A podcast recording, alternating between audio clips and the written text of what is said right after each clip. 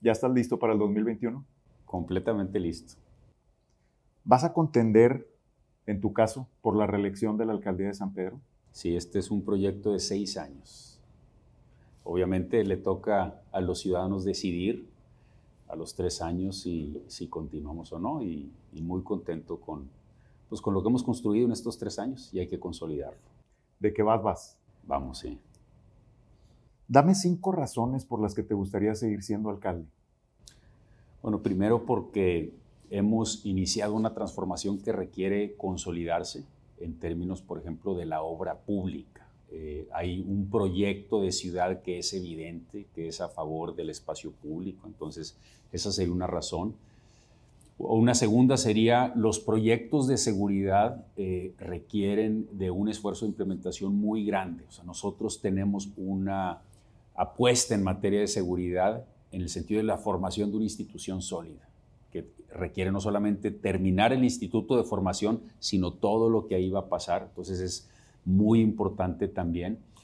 Y bueno, San Pedro se está transformando hacia una cultura precisamente de, una movilidad distinta, una cultura del espacio público, y eso también va tomando su tiempo, o sea, que la gente se vaya imaginando ese San Pedro del futuro que estamos eh, construyendo. Y bueno, esas serían tres razones. ¿Y las otras dos? ¿Eh? Este, bueno, pues otros proyectos, por ejemplo, relacionados con el uso eficiente de los recursos. San Pedro era un municipio que estaba muy atrás en lo que tiene que ver, por ejemplo, con el uso de tecnología y la toma de decisiones basados en hechos y datos. Estaba muy, muy atrás. Cosas como las que hemos implementado del chatbot, el primer chatbot de atención ciudadana, Sam Petrino, es, son de los recursos que nos permiten pues, hacer mucho más eficiente el funcionamiento del, gobierno. Y una última razón sería la calidad de nuestros servicios públicos. Hemos avanzado mucho, eh, pero todavía tenemos eh, tramo por avanzar en asegurarnos de que en todo San Pedro tenemos la misma infraestructura, la misma calidad de espacios públicos. Todo San Pedro el mismo, ese es uno de los sellos de este municipio que tú lo puedes ver en la obra que estamos haciendo en el norponiente. los, eh, las remodelaciones de gimnasios, la remodelación del Parque Cloutier, todo San Pedro de la misma calidad. Entonces esas serían cinco razones. ¿Por qué tú y no alguien más? ¿Qué, qué te distingue? Bueno, algo que distingue el proyecto que yo encabecé en campaña y ahora en gobierno es que este es un gobierno en donde se ha involucrado mucho la ciudadanía. La ciudadanía siente este gobierno como su gobierno y eso se refleja en el equipo, por ejemplo, en el gabinete. Es un perfil de gente muy comprometida que siempre da el extra y se refleja también en, la cantidad de obra que estamos haciendo, por ejemplo. Si, nosotros sumamos lo que hemos hecho en estos dos años, la inversión de 1.900 millones de pesos en dos años, en 52 obras, es lo mismo que lo que se hizo en los seis años anteriores, dos administraciones completas. Entonces, pues es otro ritmo de trabajo que claramente no han tenido los gobiernos anteriores y hay una cercanía del gobierno con la comunidad mucho mayor que en, en las administraciones recientes. La seguridad fue el tema de campaña de Mauricio, a quien sustituiste fue lo que cuestionaste en tu campaña. Sin embargo, la policía de San Pedro, desde sus titulares, han sido muy cuestionados, tanto con, Mauricio y ahora contigo también. ¿Está viciada y corrompida la, policía de San Pedro? ¿Así la recibiste? Bueno, a ver, vamos, este, fueron varias preguntas en una. Primero, el actual liderazgo en materia de seguridad en San Pedro no está cuestionado. Eh, Gerardo Escamilla está haciendo un gran trabajo. Efectivamente, recibimos una corporación que había que limpiar. Nosotros, eh, recién tomada la Secretaría, iniciamos un proceso de depuración, un proceso de revisión de toda la policía. Nos quedamos con 350 policías. Ahorita tenemos 595 quienes han sido contratados en estos dos años, el 67% con estudios universitarios. Todos ganan de 20 mil pesos para arriba. Los policías municipales mejor pagados de México. Y no se diga en términos de equipamiento, pues están mejor equipados que cualquiera. Entonces, sí, recibimos una corporación cuestionada y estamos construyendo una institución con toda la confiabilidad de la comunidad. ¿Tú le confías tu vida a la policía? Por supuesto que le confío mi vida a la policía de San Pedro. ¿La gente que te cuida es, son policías de San Pedro o son... Son policías de San Pedro. Eh, escoltas privados. Son policías de San Pedro, todos ellos. ¿Cómo, ¿Cómo la vas a entregar la Secretaría de Seguridad Pública si no ganas? Bueno, la policía de San Pedro, en el momento en que me toque entregar, la dejaremos mucho mejor que como la recibimos, pero notoriamente mejor que como la recibimos. Los policías están ahorita mucho más motivados porque además tienen un nivel de seguimiento de su trabajo, de parte mía de manera directa, que nunca han tenido. O sea, yo me reúno con los mandos todos los martes, vemos caso por caso, ajustamos en cada uno de los temas, nos enfocamos en problemática específica, por ejemplo, todo un capítulo de revisión todos los martes es el tema de la violencia intrafamiliar, con indicadores, con mucho mayor presencia, con vinculación con organizaciones privadas como Alternativas Pacíficas a través de Puerta Violeta. Entonces, vamos a entregar no solamente en términos cuantitativos, es decir, policías, eh, remuneraciones, equipamiento, instalaciones físicas, pues estamos entregando un, instituto que es la inversión más importante de este gobierno de 300 millones de pesos. Va a ser el edificio más bello del gobierno, de, de cualquiera de los que tiene el gobierno en San Pedro. Entonces, no solamente en términos cuantitativos vamos a dejar algo muy superior, sino sobre todo en términos cualitativos y de enfoque. Por años sobre todo en las últimas administraciones, nos hablaron de una seguridad arreglada en cuartos a media luz, una seguridad con alfileres, una seguridad que no le puedes explicar a un niño de 10 años sin sentir vergüenza. Nosotros vamos a entregar una seguridad como la que se tiene en las ciudades que admiramos.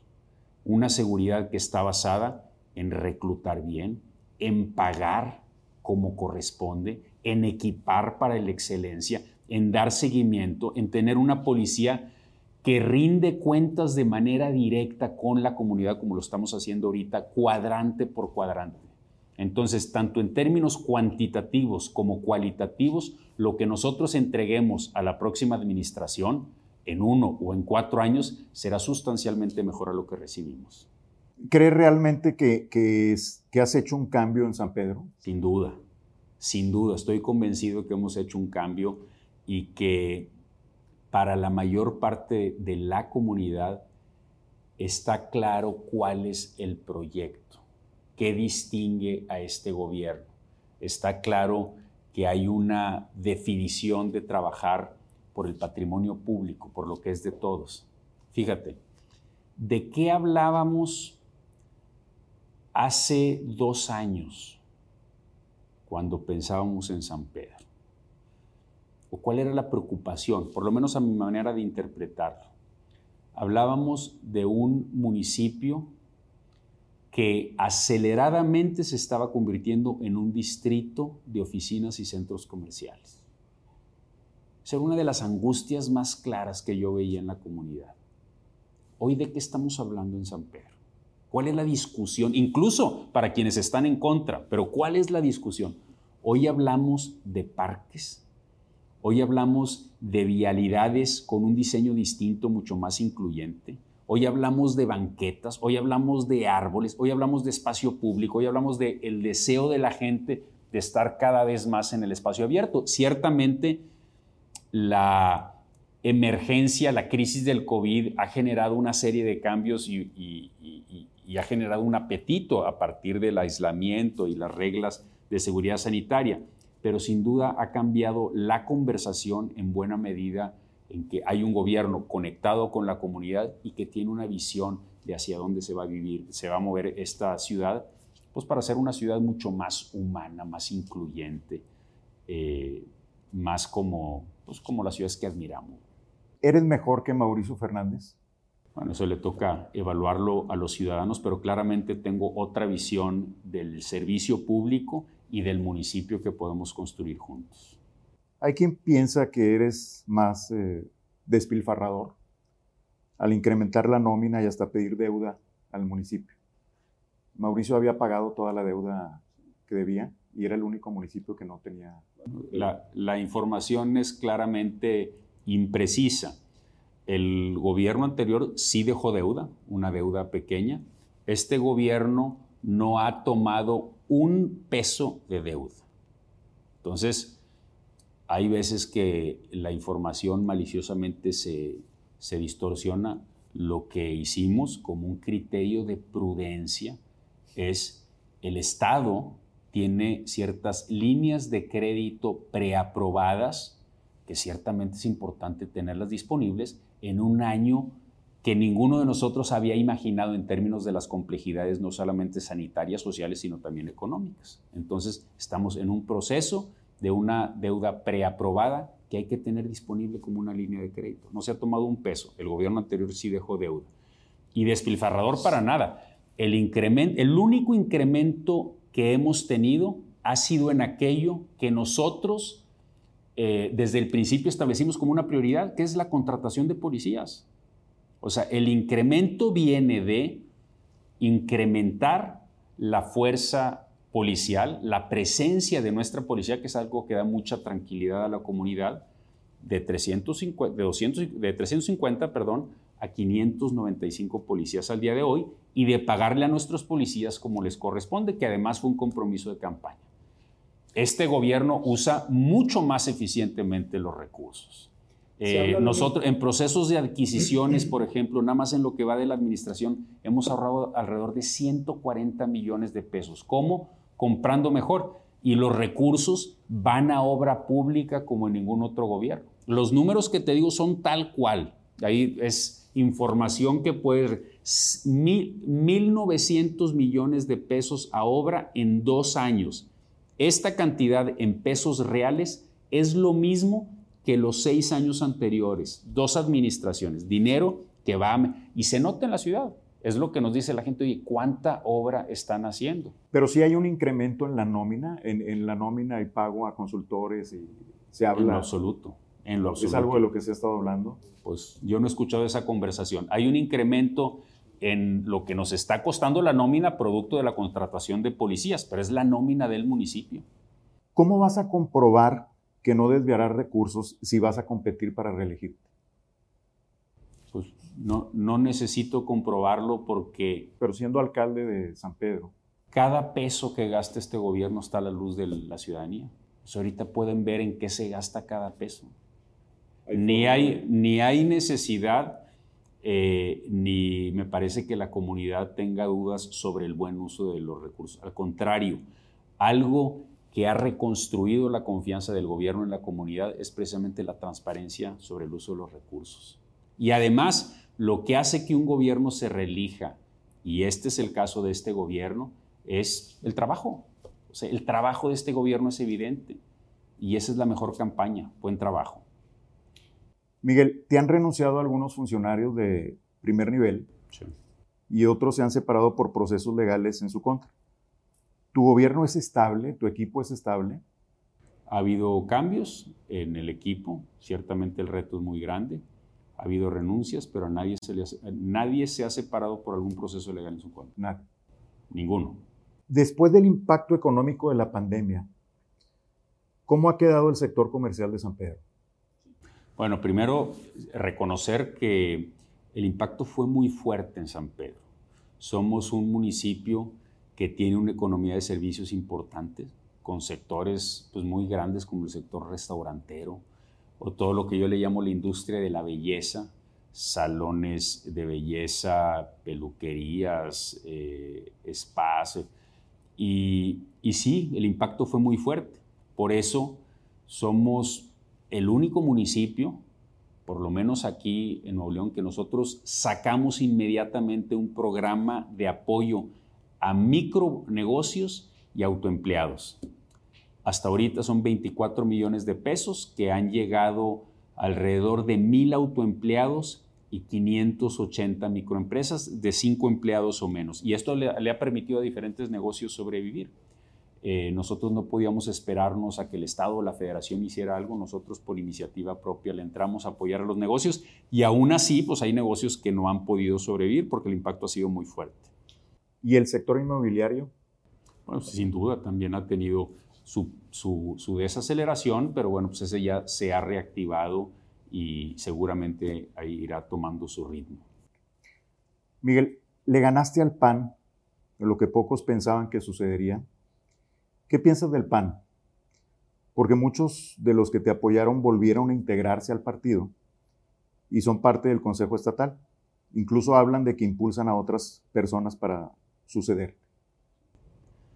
Bueno, pues eh, quienes me apoyaron desde entonces, había algunos que estaban en el PAN y otros no. Ciertamente en su conjunto, pues en su momento algunos de ellos fueron cercanos al PAN.